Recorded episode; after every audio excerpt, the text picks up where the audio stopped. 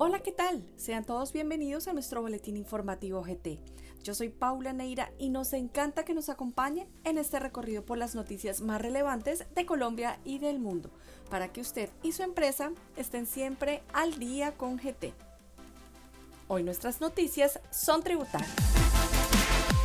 Ministerio de Hacienda advirtió que vienen ajustes a los requisitos de inscripción en el RUT teniendo en cuenta la modificación del parágrafo 2 del artículo 555 del Estatuto Tributario, se requiere sustituir las disposiciones reglamentarias compiladas en el decreto 1625 del 2016 único reglamentario en materia tributaria relacionadas con los procedimientos de inscripción, actualización, suspensión y cancelación del RUT, al igual que las inscripciones, actualizaciones, suspensiones y cancelaciones de oficio del RUT.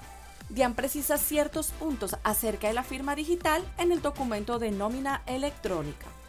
La firma digital del sujeto de que trata el artículo 4 de la resolución 000013 de 2021, de acuerdo con las normas vigentes y la política de firma establecida por la DIAN al momento de la generación como elemento para garantizar autenticidad, integridad y no repudio del documento de nómina electrónica. Dian opina que factura de venta por operaciones en Colombia no debe expresarse en moneda diferente al peso colombiano. La DIAN concluye que, en efecto, el sujeto obligado a facturar debe generar la respectiva factura electrónica de venta en su totalidad en idioma y moneda oficial colombiana, esto es, español y peso colombiano respectivamente. Lo anterior sin perjuicio de que pueda a su vez expresarse la factura electrónica de venta en otros idiomas o monedas complementarios. Dian recuerda que hasta el 31 de diciembre los contribuyentes que tienen obligaciones pendientes con la DIAN podrán acceder a reducción en las sanciones y en los intereses moratorios.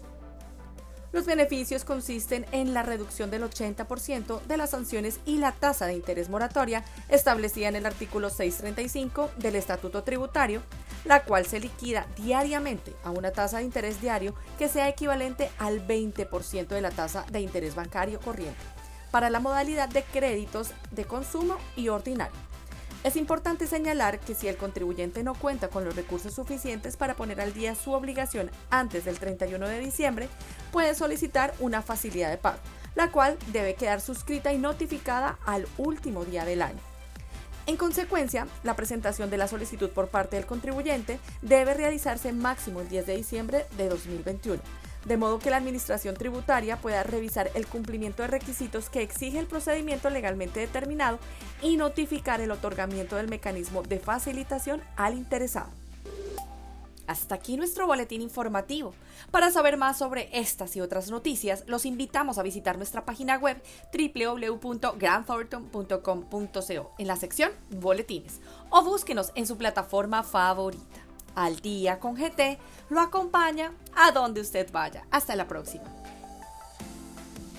Los boletines generados por Gran Torto son solamente informativos y no configuran asesoría de ningún tipo de manera que no nos hacemos responsables por la interpretación o por el uso que se haga de estos. Las noticias publicadas pueden estar sujetas a cambios.